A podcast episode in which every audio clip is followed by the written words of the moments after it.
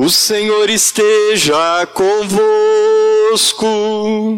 Ele está no meio de nós. Proclamação do Evangelho de Jesus Cristo segundo Lucas.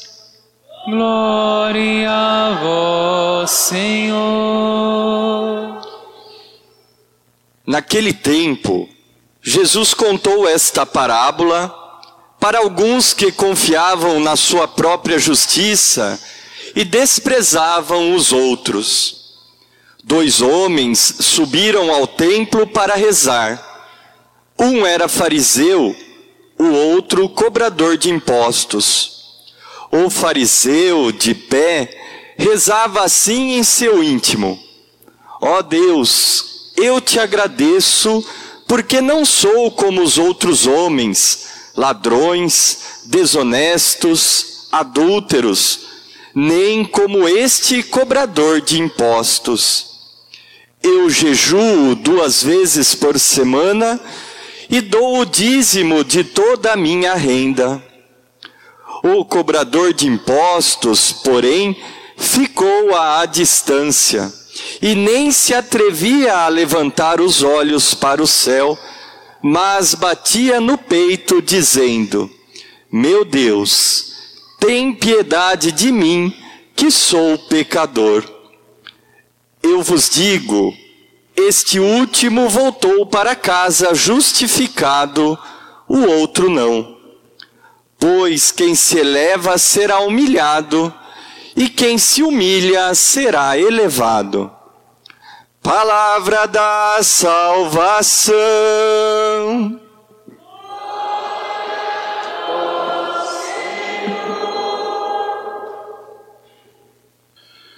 Pois quem se eleva será humilhado, e quem se humilha será elevado. Fica muito claro, não apenas nessa parábola, mas em diversas partes do Evangelho, que quando se trata da fé, existem pelo menos três tipos de pessoas, sendo que uma delas é a mais perigosa de todas. Existe aquela pessoa que tem, de fato, fé. E não é muito difícil reconhecê-la, porque essa pessoa geralmente é a última de todas, é a mais humilde. Ela sequer tem coragem de levantar a cabeça, mas à distância ela bate no peito: Senhor, tem piedade de mim. Eu posso ser honesto, trabalhador, eu posso ter uma família, eu posso fazer o melhor e dar o melhor de mim, mas eu ainda tenho muito a mudar. Muito. Essa pessoa é uma pessoa de fé. Existe outro tipo de pessoa que é aquela que não tem fé, declaradamente não tem fé, e nem faz questão disso. O domingo para ela, na verdade, é a oportunidade dela caminhar no parque da cidade. É a oportunidade dela colocar em dia as leituras, fazer a sua maratona de filmes e assim por diante. Mas é declarado, ela diz, talvez, com as próprias atitudes, eu não preciso de fé, que diferença vai fazer? Melhor aproveitar o meu domingo de outro, de outro jeito. Mas o terceiro tipo, e o pior de todos, é aquele que diz que tem fé. Mas a vida não diz isso. A pessoa está no templo, o coração dela não. E fica muito claro perceber quem é essa pessoa, porque ela está, se não todos os dias, pelo menos todos os domingos, na igreja, e ela diz: Obrigado, Senhor, porque eu nunca matei Eu nunca roubei. E só nessa expressão ela já está dizendo: Eu não sou como aqueles malditos assassinos. Eu não sou como aqueles ladrões. Só nessa pequena hipocrisia que ela chama de oração, ela está dizendo isso. Eu sou melhor do que eles. Sou melhor. Essa é a pessoa mais perigosa. Essa é a pessoa que Deus menos confia. E por isso não dá graças para essa pessoa. Porque ela vai jogar fora. Veja, meu irmão e minha irmã. Imagine você que o teu que você precisasse na verdade fazer uma escolha. Então, alguma pessoa chegaria diante de você e diria: Eu não gosto de você. Por causa disso, disso e disso. Uma outra pessoa chegaria diante de você e nem falaria se gosta ou se não gosta. Mas no momento que você precisasse carregar uma cruz pesada, ela te ajudaria. Ela não precisou falar que gostava de você. Mas tome muito cuidado, porque existe uma terceira pessoa que está te dando beijinho no rosto, como Judas fez com Jesus. Exatamente assim. Não fica muito difícil descobrir no outro qual é das três pessoas. O mais difícil, meu irmão, minha irmã, eu tenho certeza, é descobrir em mim mesmo. E o convite do Evangelho não é para o outro, é para mim. Se a obra não começa aqui, se o Senhor não edifica a casa, em vão trabalham aqueles que a constroem. Não adianta, precisa começar em mim, e é mais do que urgente que eu me identifique, ou pelo menos que eu tenha esse cuidado de saber quem sou eu quando estou diante de Deus. Aquele publicano, na verdade, já tinha resposta. Publicano que eu digo é aquele pecador, é aquele humilde que o Evangelho está narrando. Ele não precisava fazer nenhum discurso em causa própria, porque ele sabe diante de quem ele está. Quem vai me elogiar não sou eu, é o Senhor. Eu tenho certeza, ele poderia ser o pior dos pecadores, mas será que ele não tinha nenhum tipo de virtude? Claro que tinha. Se ele tem família, pelo menos ele amava alguém. E por que, que ele não coloca isso na sua oração? Por que, que ele não coloca isso diante de Deus? Porque ele não precisa. Talvez ele entrou, entrou num nível da fé que o fariseu, tido como modelo, não entrou. Ele descobriu que Deus, não por acaso, sabe de tudo. Sabe o que eu tenho e o que eu não tenho. Sabe o que eu gosto e o que eu não gosto. E fica muito claro que quanto mais próximo a Deus, menor a pessoa se torna. Não menor no sentido pejorativo, de se autodepreciar, eu sou a pior pessoa do mundo, ninguém me ama, eu não presto. Não é isso. A oração daquele publicano é muito longe de tudo isso. É uma oração de verdade, é uma oração que tem substância, é uma oração que preenche. Porque é a oração que me reconhece quem sou. Então veja, meu irmão, minha irmã, uma vez descoberto, principalmente uma vez que eu descubro a ilusão, desse tipo de fé que está no templo, que está diante do Senhor, que dirige as palavras ao Senhor e que, na verdade, dirige a si mesmo, quando eu identifico essa ilusão, é uma graça de Deus. De fato, é uma graça de Deus. Porque o ser humano, por si mesmo, ele vive com um espelho diante de si. Dane-se os outros, dane-se Deus. Se eu estou bem é o que importa. O humilde não. Ele desaparece de algum modo. Ele não precisa de espelho, se ele tem Deus. Porque Deus mesmo vai mostrando quem ele é. Primeiro, para que ele se liberte dele próprio. O livro A Imitação de Cristo, no primeiro livro, diz outra coisa também muito bonita.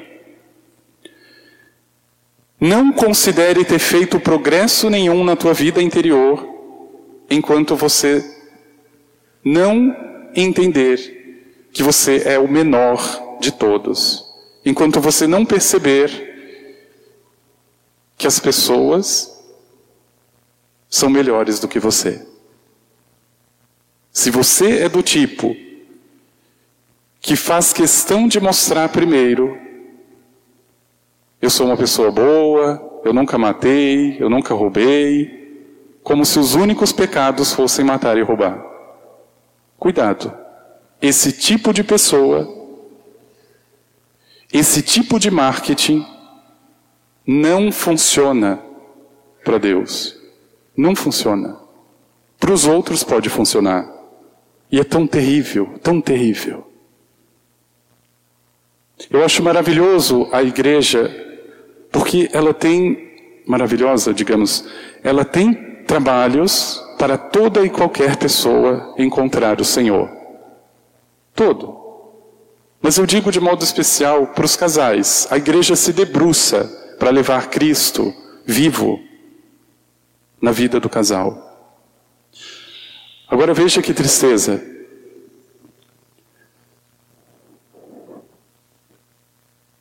Diante dos outros, é o casal mais perfeito de todos. Como eu gostaria que o meu casamento fosse igual o de vocês. Vocês são um exemplo para mim. Dentro de casa, são verdadeiros inimigos. Preste muita atenção. Para os outros, são os modelos. Para Deus, não. Porque Deus não está só aqui na igreja, Ele está lá dentro de casa.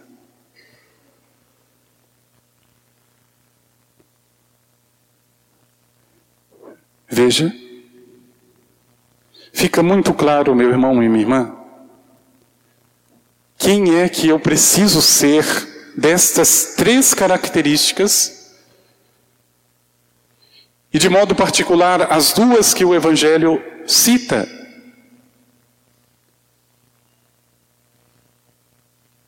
Fica evidente que é muita hipocrisia, por melhor que seja você e por mais virtudes que tenha, que você saia jogando isso para os quatro ventos. Não faça isso. Aliás, é um conselho muito verdadeiro e muito sábio. Não elogie você próprio. Deixe que os outros elogiem, se for o caso, mas não você. E aliás, tome muito cuidado com o elogio, mesmo que venha dos outros. Eu geralmente não aceito qualquer tipo de elogio. O critério que eu uso é sempre o mesmo. Essa pessoa que está me elogiando me conhece? Não, ela não me conhece. Então ela está elogiando só a casca. E diante de Deus eu sou muito mais do que isso. Não, essa pessoa me viu crescer, essa pessoa me conhece. Então eu aceito esse elogio. Porque eu tenho certeza que ela não vai só me elogiar, ela também olhará os meus defeitos. Essa pessoa eu confio. Então ela pode elogiar. Porque a vida do ser humano precisa também de um equilíbrio. Imagine você ouvir, desde a infância, você é terrível, você não presta, você é um idiota. Não, eu preciso de um equilíbrio, eu preciso ouvir, olha, você é importante, eu te amo. Você é bonito, você é bonita. Eu preciso ouvir isso. Mas das pessoas certas, não é de qualquer pessoa. Imagine você o que Deus gostaria de ouvir. Se você, meu irmão, minha irmã, se convence por qualquer elogio, eu não sei, mas Deus não se convence, porque Ele já conhece. Então fica mais do que claro. Mas o Senhor quase que precisa desenhar para mim, porque eu não entendo muita coisa do Evangelho. Já na semana passada, ele dizia sobre a importância de rezar rezar sem cessar e contou uma parábola para dizer: olha, existe um juiz ruim, injusto, mau, que por causa da insistência se deixa vencer. Para dizer: olha, a oração é isso. Não é sentimento, não é essa bobajada, eu estou sentindo a presença de Deus, não é nada disso. A oração é você estar ali, sentindo ou não, diante de Deus. E hoje o Senhor precisa desenhar para mim novamente, com outra parábola, para que eu consiga, pelo menos, parar diante dessa loucura que o mundo é e perceber que tipo de pessoa eu sou ou me tornei. E claro, depois fazer o, o exercício seguinte: que tipo de pessoa eu estou me relacionando? Quais são essas pessoas? E veja, meu irmão, minha irmã, a grande graça de Deus que nos vem pela Sua palavra não permite uma vida dupla, não permite, não é possível. Veja, a pureza na oração daquele publicano mostra exatamente isso. Eu sou aquilo que sou. Por que, que eu diria para Deus o que eu não sou? Na verdade, é uma grande mentira, uma grande hipocrisia, porque se Ele que me fez, quem me conhece não sou eu, é Ele mesmo. E veja como é bonito: existem pessoas que parecem exatamente como um girassol. Um girassol. Elas estão voltadas para Deus. Mas existem pessoas que eu nem encontrei uma comparação razoável para dizer que estão voltadas para si mesmas. Eu não consegui encontrar um símbolo, por exemplo, na natureza, que identificasse isso, porque até os bichos estão voltados para Deus e para os outros. As plantas, até as pedras. Mas o ser humano consegue ser até pior quando ele quer. Ele não consegue olhar como um girassol na direção de Deus. Por isso ninguém se aproxima. As abelhas não se aproximariam de um girassol que voltasse para si mesmo. Esse girassol se tornaria insosso. Porque o que faz todo esse processo de simbiose, do néctar, é o sol, é Deus. Perceba uma coisa que é muito evidente, mas que precisa ser dita. Não tem como você ficar próximo de alguém que é muito azedo, não tem como. São João da Cruz diz uma coisa muito impressionante. Uma gota de mel atrai mais abelhas do que um barril de vinagre. E é verdade. Você não precisa de um barril de mel. Uma gota já vai atrair. A doçura, a sensibilidade. Agora não. Por causa de uma aparência, eu prefiro ter um barril de vinagre. E desculpa, vinagre de vez em quando é bom. Sempre não. Meu irmão, minha irmã, veja. Você subiu ao templo. Você está no templo. Você fez a sua oração e você está fazendo a tua oração. Mas não significa que você não possa mudá-la se você perceber exatamente no próprio coração esse farisaísmo. E eu não sei se isso é pedir demais, mas por favor, numa próxima confissão, nunca diga: eu não, eu não matei, eu não roubei. Isso é a oração, é a confissão mais medíocre de todas. De todas. Porque você está se isentando. Você está se justificando igualzinho aquele fariseu. Eu dou dízimo, eu jejuo duas vezes por semana, pronto, ele já fez o seu pé de meia. Seja adulto, seja maduro na tua fé. Quando você estiver diante do Senhor, esteja como você é.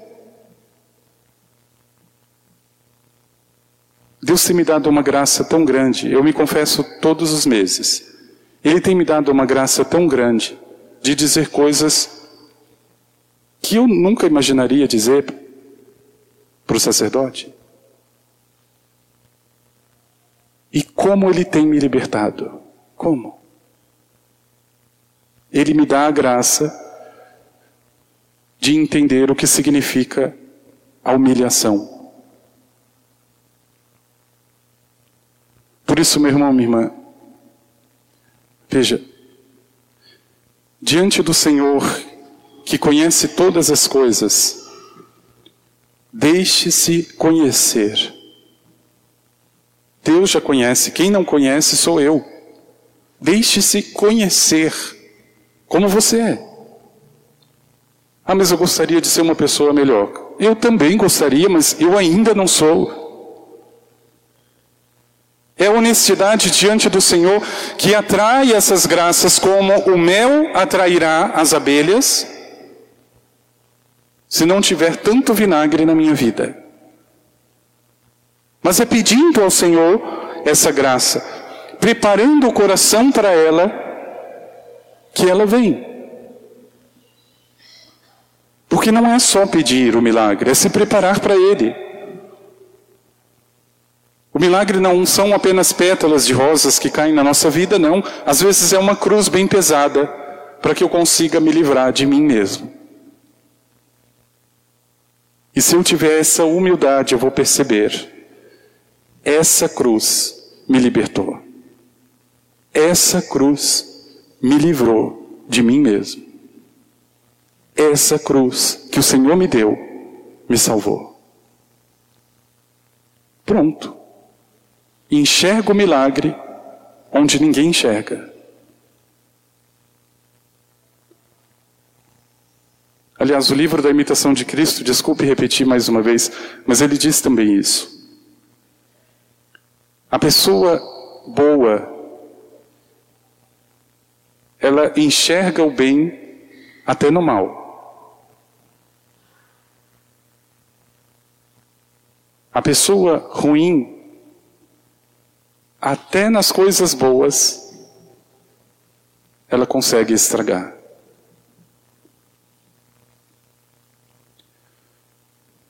Converte até o bem em mal.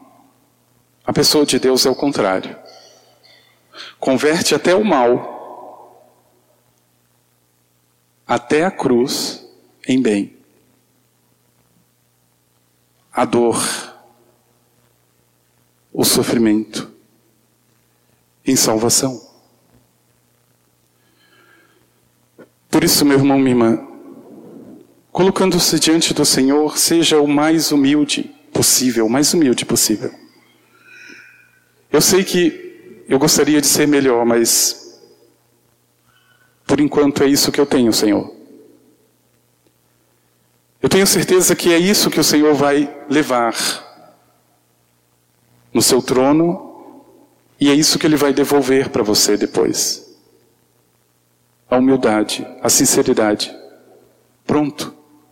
Quando você menos perceber, você se tornou uma pessoa de Deus verdadeiramente de Deus. Não perca mais o teu tempo, meu irmão e minha irmã, com os discursos Principalmente com os teus discursos. Não perca tempo.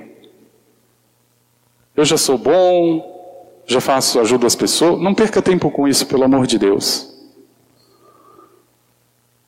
É preciso, antes de tudo, se preocupar com aquilo que é mais importante. E não existe quem se aproxime do Senhor e não enxergue o que precisa melhorar. Não existe.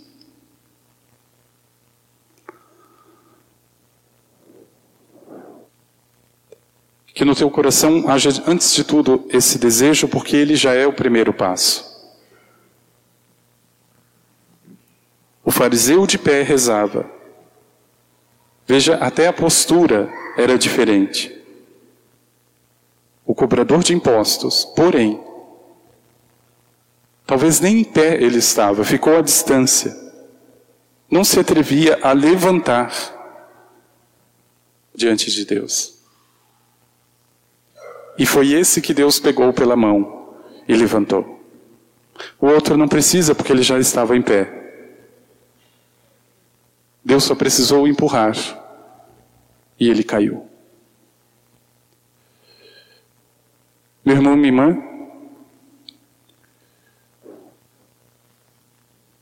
talvez esse exemplo me ajude a entender tantas coisas na minha vida, mas a principal delas é esta. Qual é o tipo de pessoa? Eu sou aquele que acredita no sentido verdadeiro, como aquele publicano, que não fica perdendo tempo com discursos, mas que sabe o que é diante de Deus. Ou o contrário, eu ainda sou a aparência em pessoa. Digo a nível pessoal. Depois, em nível social. O meu casamento é uma aparência. A minha família é uma aparência. Todo mundo elogia, todo mundo fala bem menos nós mesmos.